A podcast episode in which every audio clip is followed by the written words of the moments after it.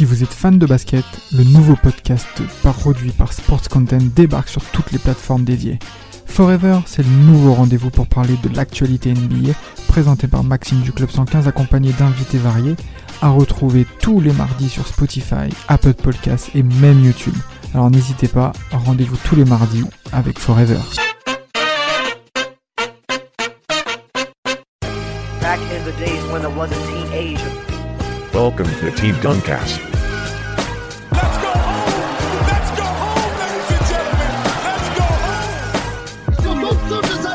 Sa tête, il est monté sur la tête de notre pivot de 2 mètres 10. Oui, pour lui toquer dessus. It's over! It's over, ladies and gentlemen! Back in the days when I was a teenager. Bien, bien, très cher auditeur, très chère auditrice. Là, il est temps d'en de- d'en finir avec un joueur qui nous a, selon moi, trahi, qui nous a montré bon nombre de talents et qui nous a montré pas mal d'excuses sur ses performances en premier tour de playoff. Et là, on va balancer rapidement sur la conférence Ouest, en plein milieu des années 2000, où il y a deux équipes euh, grandissantes qui vont s'affronter deux fois d'affilée.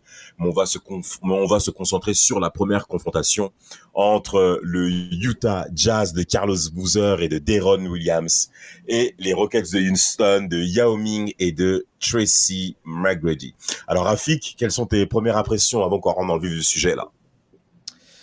Bah, mes premières impressions, c'est que, comme tu l'as dit, on a deux équipes qui, qui, euh, qui sont sur la pente ascendante, hein, parce que déjà, tu as Utah qui ne fait pas de playoff depuis 2003, et là, ils, ils reviennent en playoff, euh, avec, avec un duo Carlos Boozer, Deron Williams, donc une force intérieure et une force extérieure.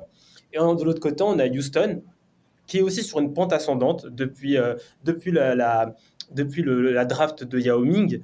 Euh, entre-temps, il y, a- y y eu le trade de, de- de- euh, pour récupérer Timac en 2004.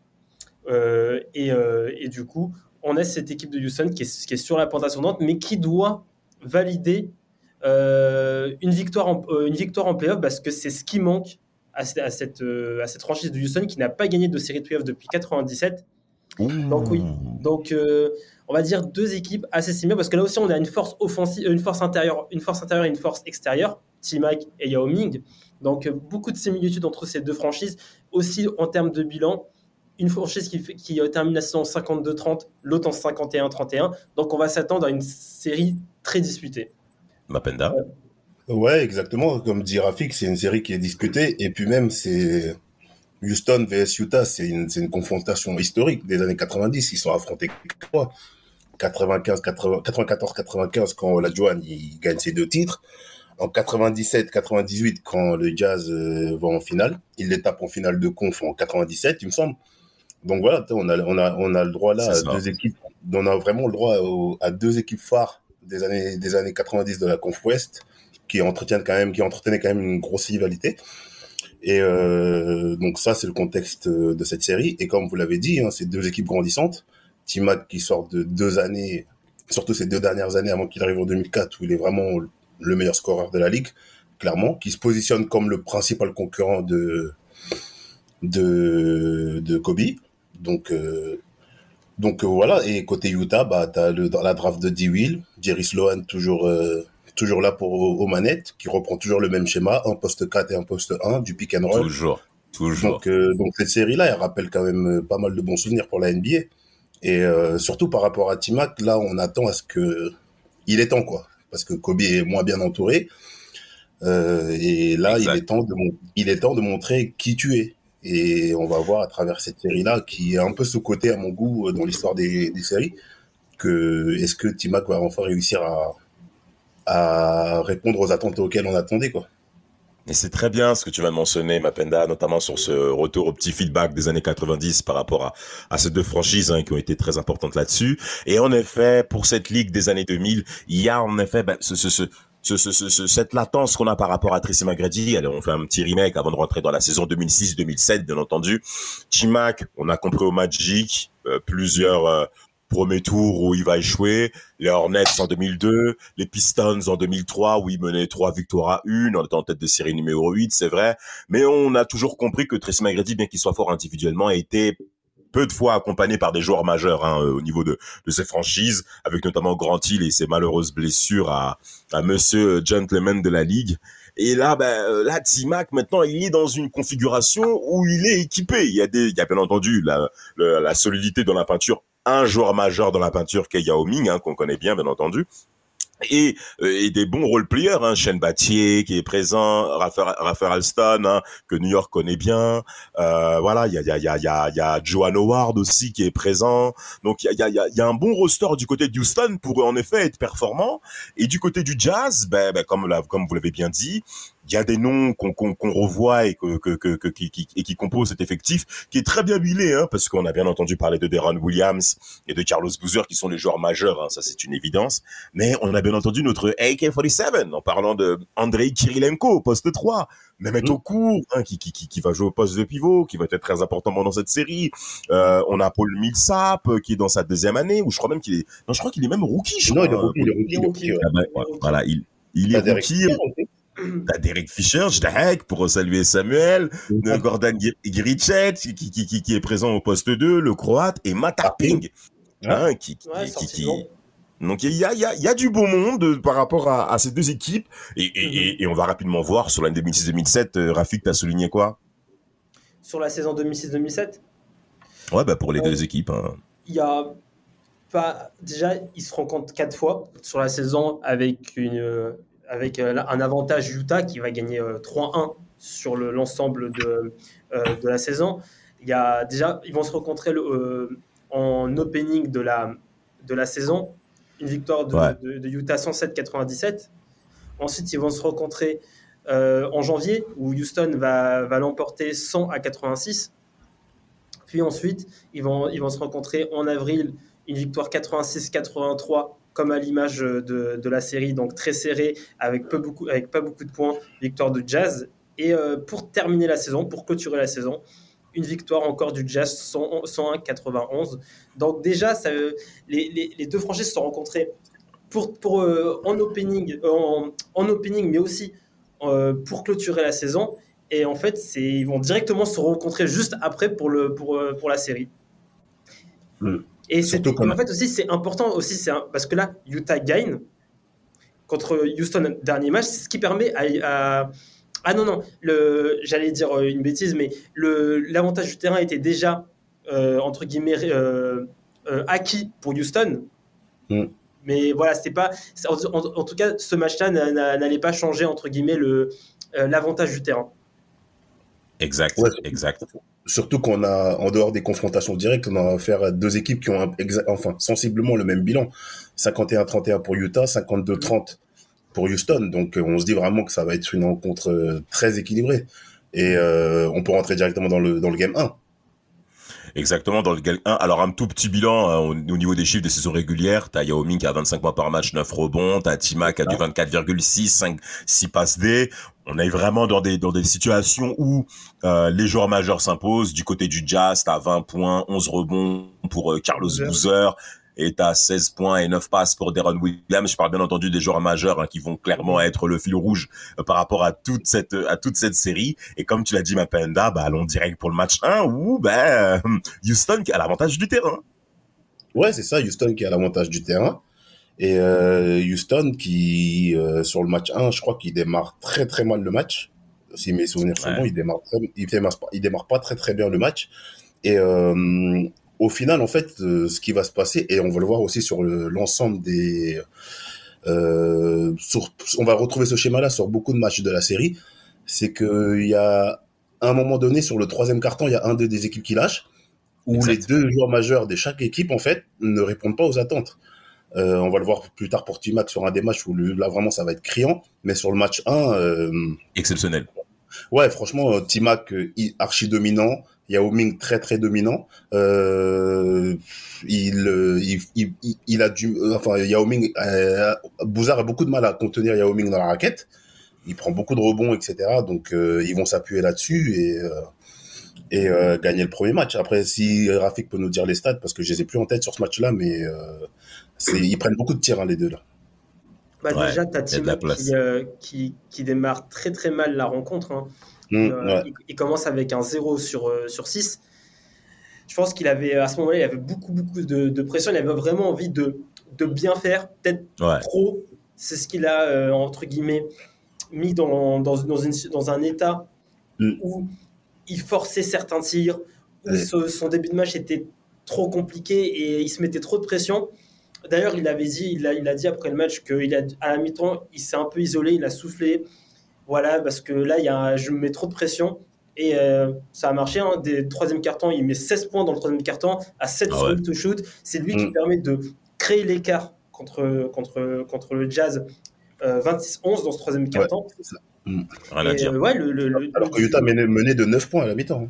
Exactement, exactement. Il menait de, de 9 points. C'est lui qui va, qui, va, qui va lancer, entre guillemets, le, le- le comeback.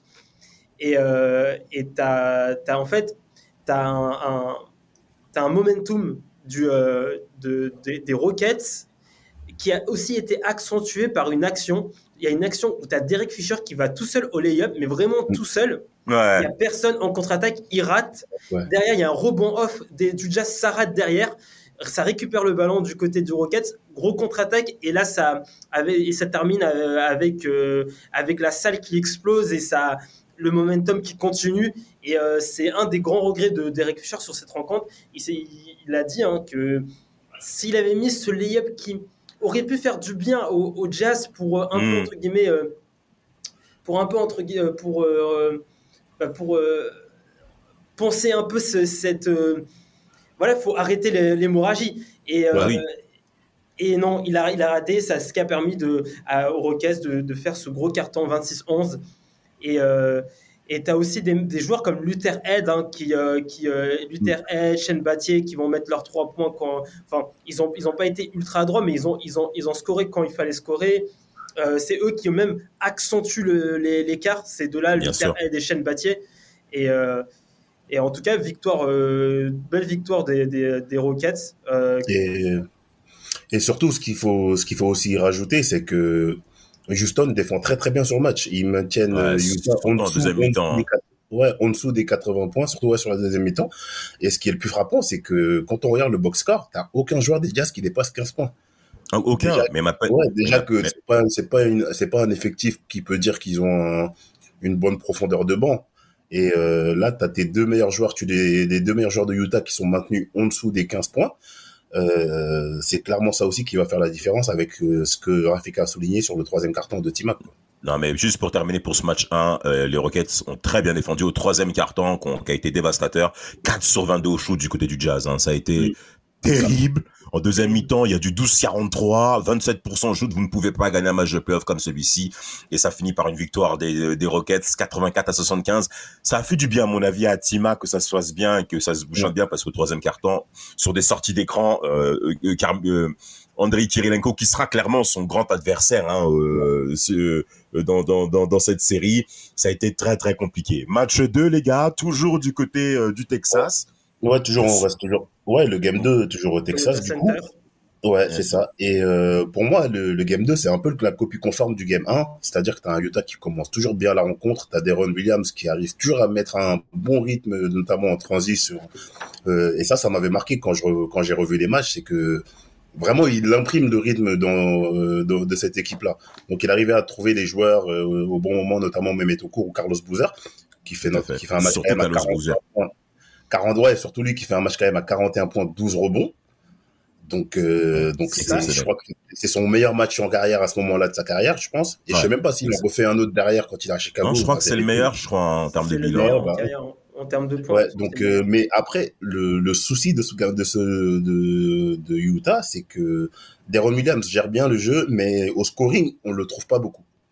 Et euh, je pense que ça pêche, ça va, ça pêche un petit peu. Et euh, t'as Timat et Yao qui sont toujours aussi bons. Il y a Yao qui finit à 28 points, t'as Timat qui finit à 31 points, avec un bon soutien des, des role players comme Jeanne Battier et Alster, encore une fois. Et t'as aussi Showcase qui fait un bon boulot aussi au rebond, mais ça, ça sera sur toute la série. Donc, euh, donc game Dans 2, son je pense qu'il ouais, voilà, il y a pas grand chose à dire. Je pense que c'est- c'est la même chose que le game 1. Houston l'emporte 90 à 98 à 90. Et là, on se dit que voilà, euh, là, ils ont juste à finir le boulot, quoi. Parce que, Moi, j'ai un commentaire sur ce match. Ouais. ce Rafik. En fait, ce match-là, quand, euh, quand j'ai vu euh, une bonne partie de ce match-là, je me suis dit, franchement, la meilleure équipe sur, le, sur ce match, c'est Utah. C'est même pas Houston. Pourquoi, pour- pourquoi je me suis dit ça? Parce que déjà, Utah avait plus de facilité à trouver des shoots, avait plus de Mm. facilité à, à créer du jeu. Ils Ouais. ont été plus propres dans leur adresse. Ouais. Mais c'est juste qu'ils ont mal géré, euh, ils ont mal géré les, euh, les, euh, les, euh, les lay-ups des, euh, des joueurs des, des Rockets. Ils ont fait trop, trop, de, trop, trop, trop de fautes. Parce Trop que de fautes, sur trop ce de match, fautes. Les Rockets, les Rockets sur ce match ne shootent que à 36%. Ouais, Mais c'est- oui. Que à Ouais, ils sont pas très ouais. c'est- T-Max, c'est 9 sur 29. Yao Ming, c'est 9 sur 24. Ils ont, ils, ont, ils ont pris 53 shoots, ils en ont mis que 18. Ouais, mais Euh, T-Mac 1 sur 8. Et euh, mais par contre, au lancer franc, ils ont Ouais, fait du- un ça. 34 sur 38. C'est ce qui Exact. donne la victoire Exceptionnel. sur. euh, mais oui, Et- c'est, euh, c'est exceptionnel. Mais en fait, c'est ça en fait qui fait la diff, c'est que visuellement, tu as l'impression que Utah joue mieux au basket, ce qui est vraiment le cas, mais Exactement. il faut aussi souligner qu'ils ont un, un meilleur meneur qu'en face. Ça, c'est la, première chose.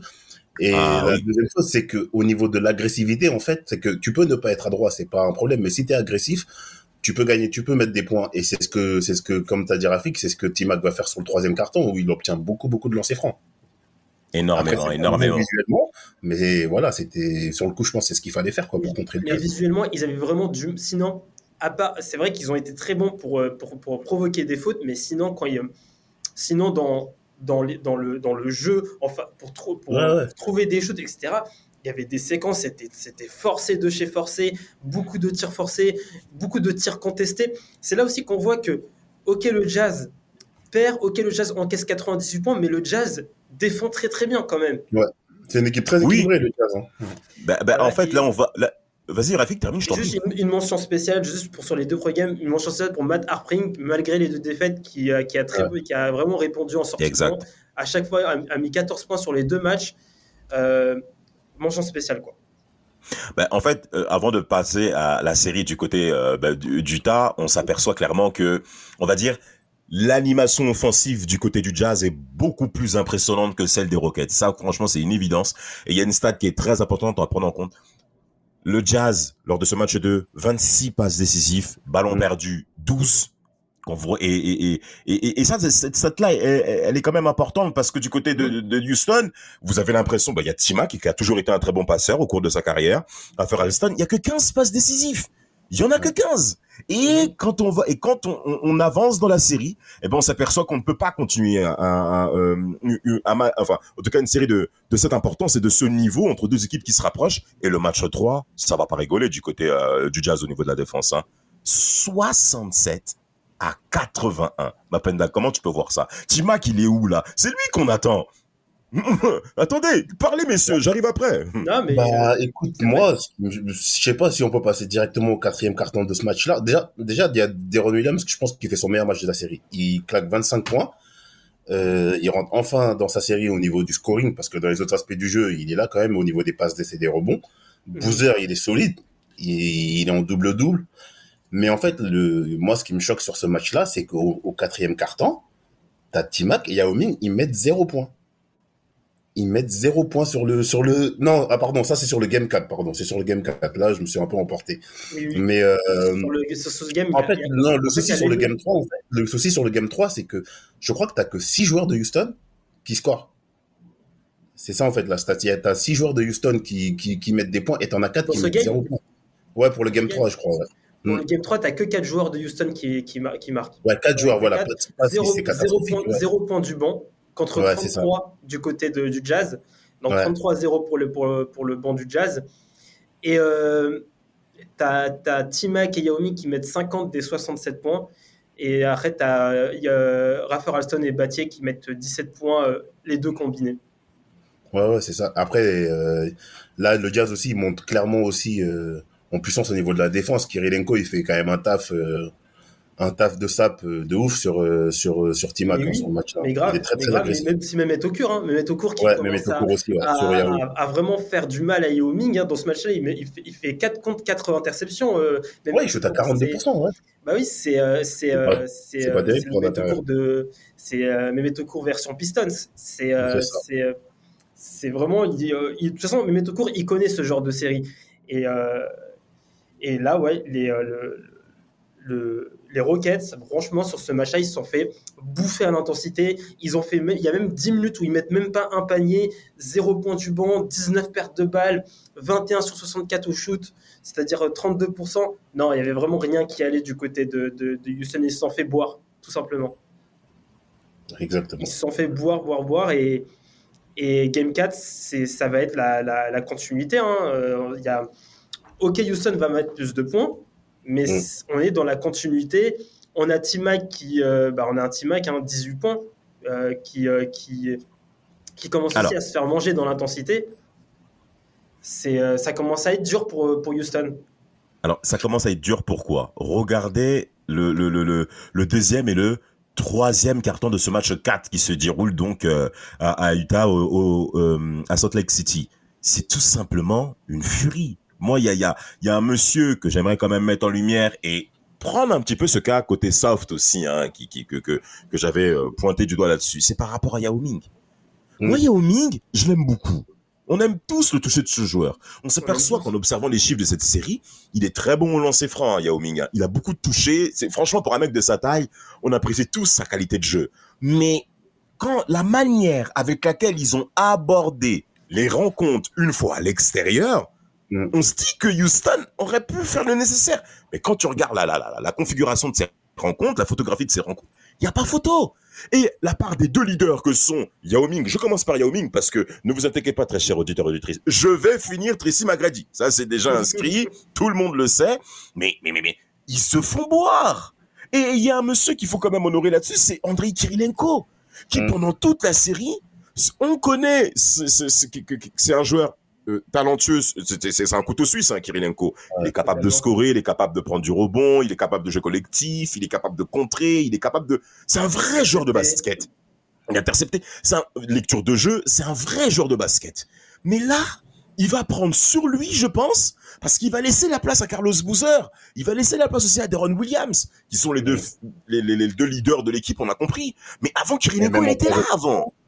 Et même en troisième option, j'ai dit même en troisième option où il laisse vraiment euh, Harping ou, ou au court quand il a les shoots Ouais. euh, prendre Tout à plus fait. de- que lui. Tout à fait, tout à fait. Donc avec tout ça, on s'aperçoit qu'au deuxième et troisième mais il n'y a, pas- y a pas photo entre les deux équipes. Et les points qu'on avait soulignés sur les deux premières rencontres à Houston, où on a vu que Houston avait gagné notamment l'arraché, notamment pour le match 2, mais si tu fais le bilan de ce match-là, ben, encore une fois, il y a, y, a, y, a, y, a, y, a, y a 19 passes décisives du côté de Houston. C'est beaucoup trop peu. C'est beaucoup trop peu. Le ballon perdu, c'est... c'est T'en as 15 c'est Non. En tout cas, il faut, il y a des choses à revoir. Et ce match 5, mais qu'on le sait tous, quand les deux séries sont, sont serrées, euh, Rafik. Attends, Damas. là, ah, Mme Penta, on t'écoute C'est quand même, c'est sur le game 4, effectivement, que Yao Ming et Tracy McGrady mettent zéro point dans le quatrième carton. Ah bah voilà, bah voilà. et Yao ça, Ming, ne, Yao Ming ne prend aucun tir dans le quatrième carton. Pour moi, c'est scandaleux quand, Non, c'est pas normal quand t'es All-Star confirmé depuis quand même 3-4 saisons, depuis même Bien sûr. saison. Meilleur Tima- 5 à l'ouest Voilà, c'est ça. Euh, meilleur scoreur euh, de la ligue. Et donc, et c'est pas normal que dans un, dans une série où tu as gagné deux fois chez toi et que tu es censé au moins en prendre un pour après pouvoir finir le boulot chez toi, tes deux Ah franchises players, ils se cachent. Ça veut dire qu'ils ne prennent, zé- tu peux rater des tirs. Mais là, ne prendre, tu joues 7 minutes, voire 8 minutes dans le carton, tu prends zéro tir. Je veux bien qu'on parle de défense, etc.. Mais pour moi, là, c'est l'adjectif de d'être soft, il s'applique vraiment là-dessus pour Yao Ming parce que c'est pas c'est pas normal que tu mesures 2 mètres, plus de 2 mètres 20 et que tu prennes zéro tir dans un match euh, aussi serré. Ça marche pas comme ça. Ouais, Non, non, mais non. il a, il, a, il a pas été assez méchant. Pour, euh, il, il a eu des gestes d'énervement, mais c'est pas des gestes d'énervement euh, qu'il aurait dû. En fait, c'est de la frustration parce qu'il Ouais. n'arrive pas à être euh, assez- il, a- il arrive pas à être méchant euh, avec Mehmet Okur. Il s'est fait il s'est fait manger par l'activité d'Okour parce que aussi Okour avait vraiment envie de le dominer et on voit des gestes de frustration euh, euh, de, de, de Yao Ming, des Ming. offensives, etc. Non, il s'est fait, il s'est fait, il s'est fait graille par Okour. C'est euh, la vérité. Dernier point avant de mentionner le Game 5 où on rentre clairement dans les matchs éliminatoires, bah, c'est que tu as aussi la belle partition encore une fois du Jazz du talent. Au niveau du banc, hein, Martha Ping fait, fait vraiment sa série. Hein, 17 points lors de ce match 4. Même Gordon Girichet, 9 points. Non, franchement, les mecs du Jazz et surtout Paul Millsap aussi qui a une très belle présence au niveau du rebond offensif, hein, comme il a toujours eu au cours de sa carrière. Non, le Jazz, on, on- on sent qu'ils sont bien partis pour enfin prendre un match hein, euh, du côté de Houston parce que c'est clairement la clé quand vous êtes euh, quand vous démarrez la série qu'avec trois matchs match à domicile, vous êtes obligé de gagner à l'extérieur. Match 5, retour au Texas, Timac a la pression. Ah, il a Ouais, la Penda. Ouais, Timac a la pression, Timac a la pression, mais Timac. euh, Et ça se voit qu'il a la pression parce qu'il il prend quand même beaucoup de tirs sur ce match-là. Ouais, ouais. Le- Ouais, il prend 25 tirs et euh, les pourcentages, c'est un peu moyennasse. Yao Ming aussi au niveau des pourcentages là, c'est catastrophique sur le match là parce qu'il fait 6 sur 18. Mais euh, ouais, c'est compliqué. Franchement, c'est compliqué. Mais il y a un match qui est archi serré de bout en bout. Ouais. Et euh, moi, le, pour moi, ce match-là, ça joue vraiment sur le. Parce que sur ce match-là, on voit beaucoup d'isolation. Parce que là, les Utah commencent à comprendre que Yao Ming n'est plus dans sa série. Et du coup, il y a beaucoup d'isolation au niveau du poste haut de Carlos Boozer sur Yao Ming. Parce qu'il sait qu'il peut pas le tenir en, en termes de vivacité, en termes de rapidité. Il, lui, il est quand même au-dessus, Carlos Boozer, tu vois. En Et euh, ouais, voilà, c'est ça. Et ils en profitent donc euh, pour rester au coude à coude. Et on se dit que Utah va prendre le game. Sauf que tu as, une action où il y a une isolation de, de Boozer sur Yao Ming. Mais bizarrement, il va pas aller vers le panier. Il va tenter un, un jumper un petit peu à mi-distance qui rate. Et, euh, et c'était, je sais plus si c'était sur le game 1 ou 2. Je crois que c'était sur le game 1 quand Rafik disait que euh, ça avait un peu changé le momentum parce que derrière. Ouais, avec Derek Fisher. Ouais. Ouais, voilà, voilà, c'est voilà, exactement. Bah là, c'est la même chose parce que derrière, euh, Houston va en profiter et il gagne le match au final que de 4 points.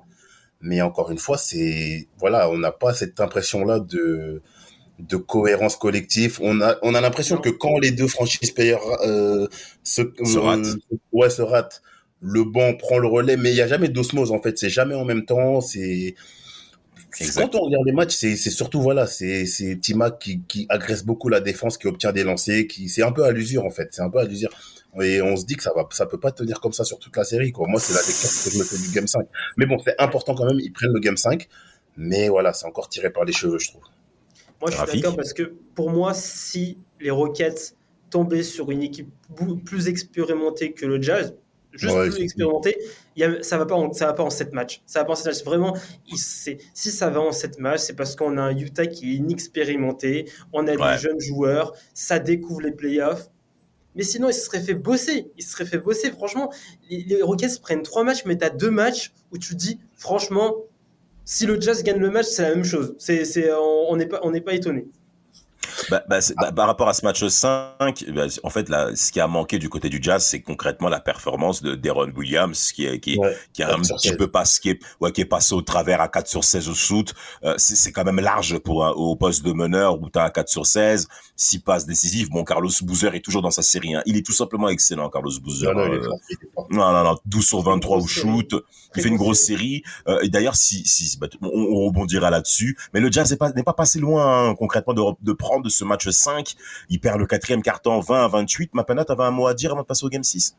Euh, ouais, juste que pour, pour revenir sur Derek Fisher, là encore, il est impliqué dans une action qui, je pense, a, a son importance sur le match, c'est qu'il il fait une faute offensive, je crois, sur, euh, sur euh, Shock Eyes.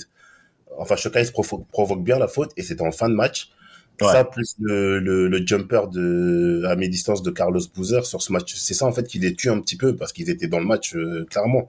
Et euh, voilà, c'est sur, en fait, c'est sur, c'est sur des détails que Utah perd. Alors Hmm. que euh, Timac, il est blessé, je crois, en première mi-temps, il est blessé. Euh, et il, il revient sur la deuxième mi-temps. Il est, comme je disais tout à l'heure, il est ultra agressif. Et, et, et, là, et là, pour une fois, il distribue bien le jeu. Comme tu as dit tout Ah à oui, l'heure, oui, il a oui. quand même toujours eu des qualités de passe, mais il finit quand même le match avec 7 passes décisives. Donc, euh, Non, là, c'est beaucoup, là. Là, non, il fait son match, là, hein, il justifie un peu son, euh, le- ouais, voilà, son statut qu'il a, qu'il a à ce moment-là. quoi. Absolument. 26 points, 16 passes décisives pour Tracy McGrady, qui est clairement l'homme du match hein, de, de, de cette rencontre. Rafer Alston, qui sort un petit peu de, de, de, Ouais. de, de, de, de- de son terrier, là, le mec de New York qui se la raconte, là. Manière, lui aussi, je vais le finir, hein, parce que frère, euh, il fait le mec grosse tête et tout, il parle dans les micros. Vas-y, frère, il est claqué. Euh, euh, Rafik, t'as un mot à dire avant de passer au game 6 Non, non, bah, moi je suis chaud pour le Game 6. Hein. On Eh ben, on est pas, parler c'est parti, les gars. Là- mais là, c'est le match. Mais quel, mais quel joueur exceptionnel, eh, frère, Ah quand ouais. même. Vas-y, bah, commence, Rafik, vas-y, c'est parti, parce que moi, je, je suis saucé, là. Ah, franchement, Kirilenko, ce, ce match-là, il a, il, a, il a bu euh, T-Mac. Mais franchement, Ah non, ouais, il a, non. c'est- mais franchement, c'est un match où vraiment T-Mac n'a existé uniquement quand euh, euh, Kirilenko était sur le banc. C'est tout. Parce que, mais franchement, c'est, mais sinon, dernier carton, 3 contre euh, Kirilenko. Tu as un contre où tu as, T-Mac qui, qui, qui drive, le contre. Euh, non, c'est- trop ce match euh, de, Kirilenko. Franchement, il a fait, passer un- une soirée cauchemardesque à, à Timac. Regardez la participation du Jazz au niveau offensif à tel point que c'est cohérent.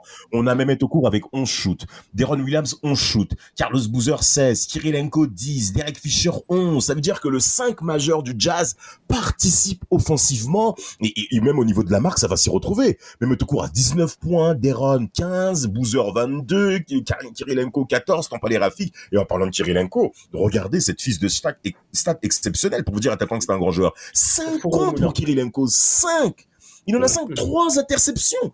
Ça veut dire que sur, regardez, 3 interceptions, 5 contre. Ça veut dire que ça fait aussi. 8.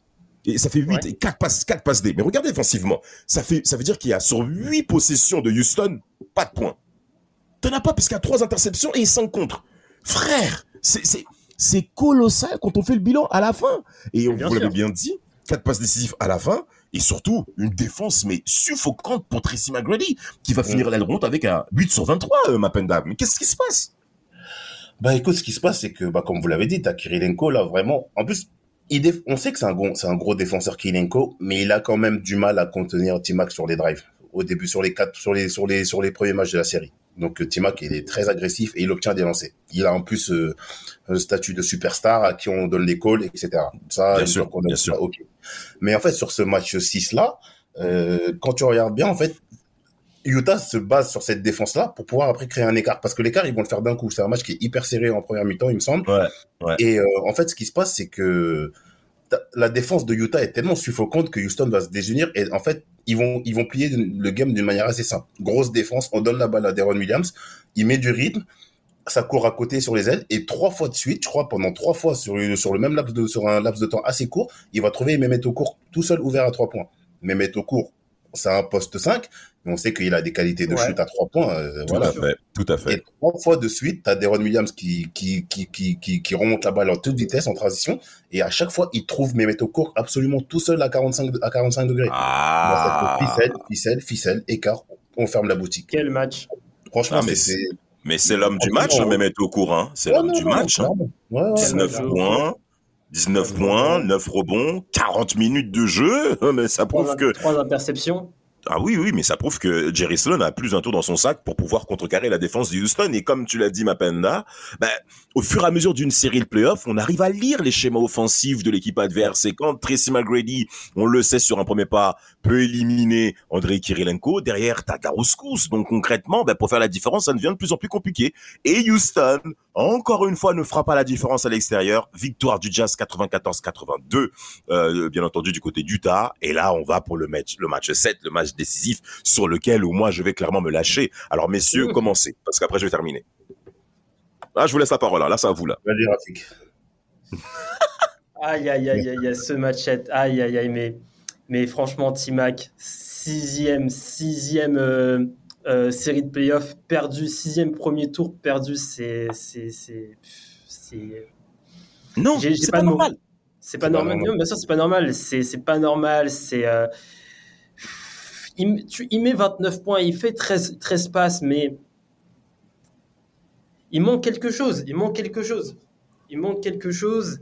Il euh, y a, on a encore un boozer qui fait un énorme match, qui fait un. Ah qui ouais. fait un- un- un- dans la lignée de son game 2. hein. Bon, le game 2 est perdu, mais là, c'est des stats assez similaires 35 points, 14 rebonds, 5 passes il va faire un chantier. mais Il y a aussi Derek- Deron Williams qui fait un, un gros match. hein. Et on va aussi parler de Derek Fisher. hein. Derek Fisher, défensivement, c'est c'est- il est Exceptionnel, vraiment. Derek Fisher, euh, comme on, comme on l'a dit, Damas, un Derek Fisher euh, euh, des Lakers NBA, fait des- qui fait une, une prestation à l'instar de ce qu'il avait fait au- dans les Finals 2010 contre Ray Allen pour le pour le pour l'éteindre. Et on sait que Derek Fisher, euh, c'est Derek Fisher est capable de ce genre de prestation, de éteindre de, de- de certains joueurs sur certaines séquences, de vraiment fatiguer des joueurs. Tout à Et, fait. euh, ouais, c'est c'est le- c'est les- la meilleure équipe qui passe. La meilleure équipe. Non, mais après, là. juste avant, juste avant que tu le finisses, vraiment, Damas, moi, j'aimerais un peu quand même le défendre, tu vois. Toujours. que- Pourquoi tu veux toujours t'opposer à ce que moi je non, c'est pas pour s'opposer. Non, c'est juste pour apporter un peu de nuance. Parce que si tu regardes bien la, la, la première mi-temps de Timac sur ce match-là, je, je dis la première mi-temps, tu vois. Il a 5 sur 11, il a 45%, et ce qui est quand même correct. Il fait raisonnable, 9 bien sûr. passes, 9 passes décisifs, donc ça veut dire qu'il fait bien jouer son équipe. Il a la, il, il est celui qui a, il est l'un de ceux qui a la moins bonne, enfin, qui a la moins pire, euh, moins bonne éval. Je sais pas si j'arrive à me faire comprendre. Oui, évaluation. Euh, ouais. donc, euh, donc voilà. Mais pour moi, par exemple, un mec comme Yao Ming, sur le match, il perd, je crois, 6 ou 7 ballons.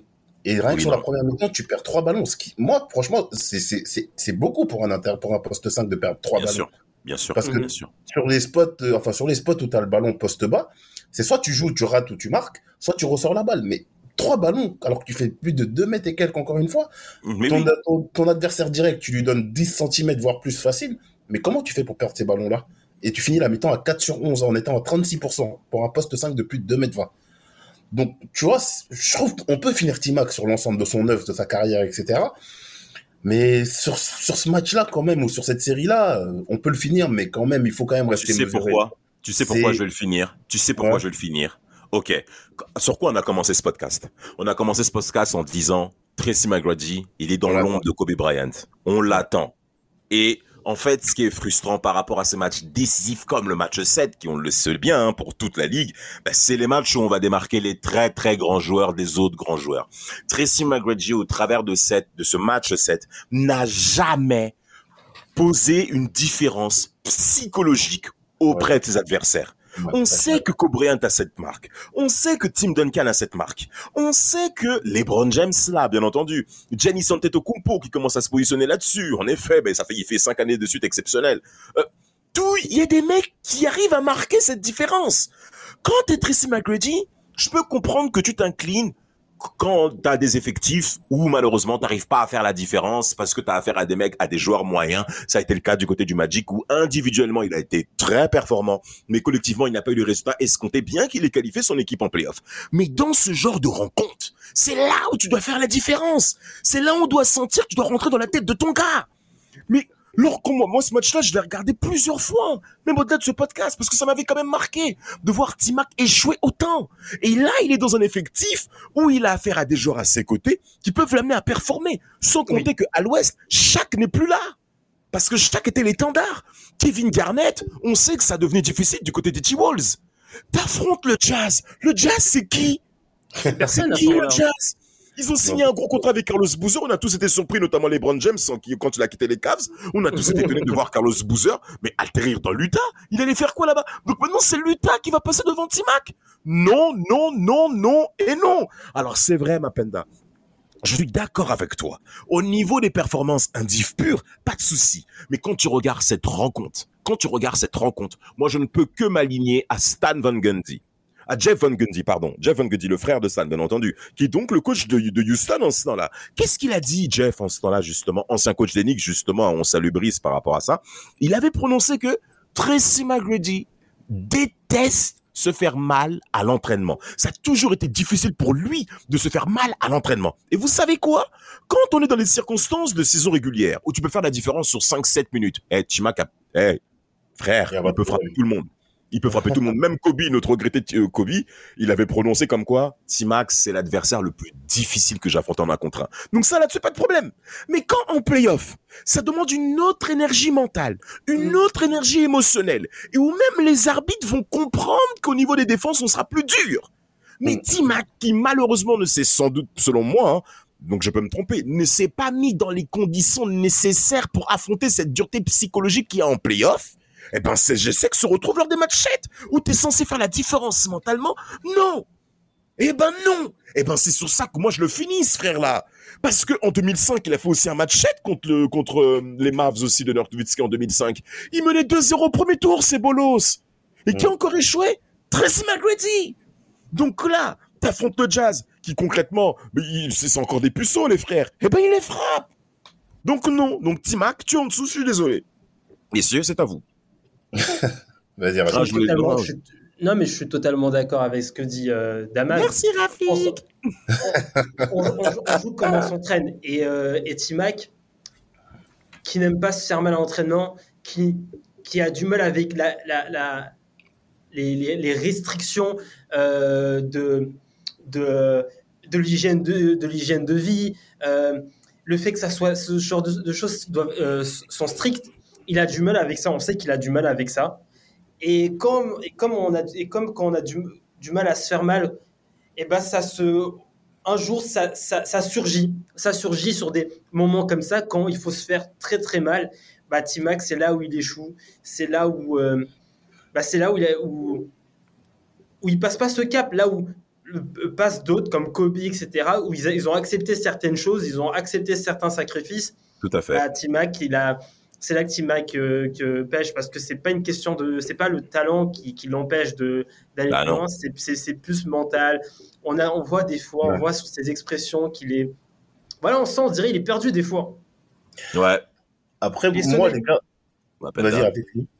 Non, non, j'avais juste dit qu'il était, des fois on sent, on sent sonner, c'est tout. Après, moi, je, moi, je suis d'accord avec vous. Mais je suis d'accord avec, en fait, les gars, vous savez comment c'est difficile de gagner un titre NBA. On a parlé, on a fini des mecs ici, on a adulé des mecs ici, etc. Vous savez comment c'est dur. LeBron James, par exemple, il gagne un, il gagne son titre aux Cavs grâce à un shoot. Enfin, c'est une action dans une série, bien sûr. Un shoot de Kyrie Irving. Oh, ma peine, Mais attends, pas tu vas déjà. voir- non, j'ai dit, je suis, je suis d'accord avec toi, avec vous à 90%. Mais les gars, regardez le Van Gundy là en question. Regardez comment il gère son effectif. Oui. Raphaël, Raphaël Armstrong, il joue 45 minutes. Timac, il joue 41 minutes. Sean Battier, il joue 41 minutes. Un mec comme Chuck Hayes qui fait 2 points, 2 rebonds.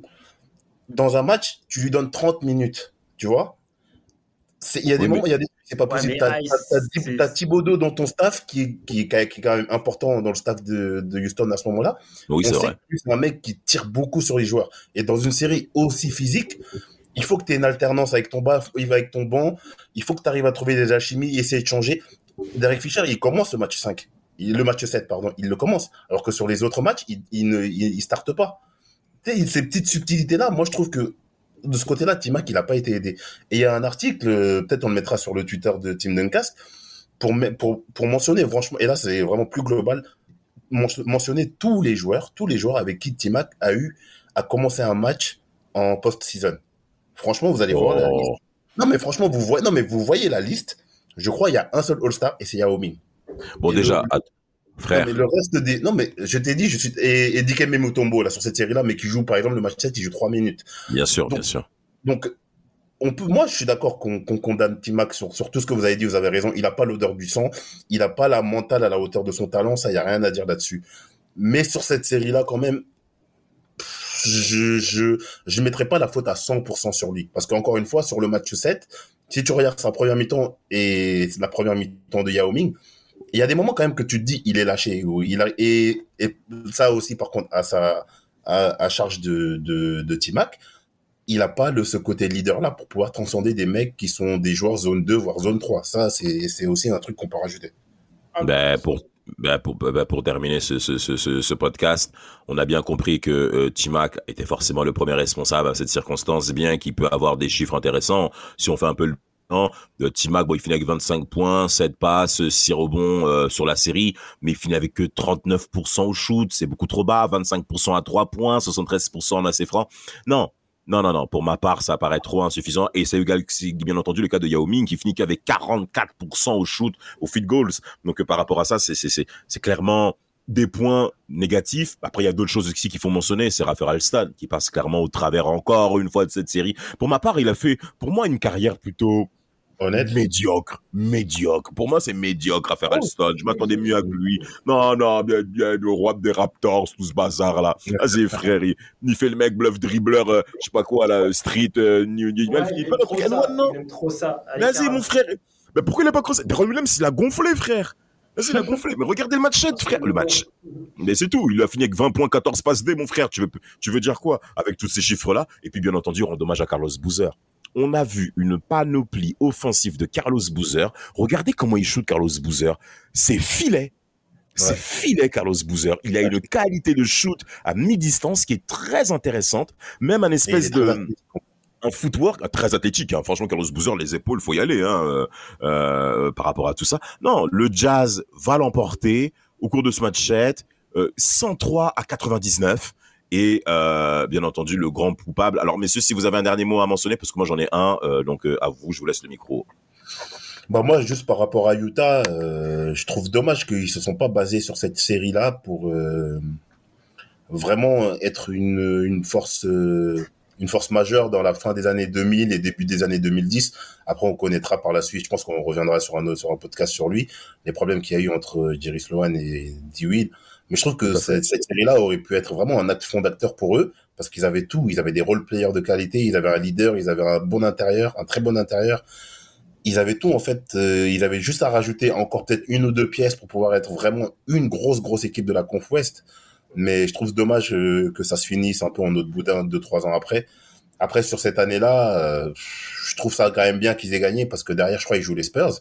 Et les Spurs euh, 2007, leur campagne de playoff, euh, en finale de conférence Est, en finale de conférence Ouest, là, ils jouent les Spurs, ouais, parce qu'ils frappent après Ouais. les Warriors 4-1. Ouais, ils frappent les Warriors, ouais. Ils vont en finale. Ils vont en finale. Ouais, ils vont en finale quand même, mais je trouve qu'ils se, ils, ils, ils ne, ils ne, ils ne se basent pas sur cette saison-là pour le, pour ce qui va se passer par la suite, en fait.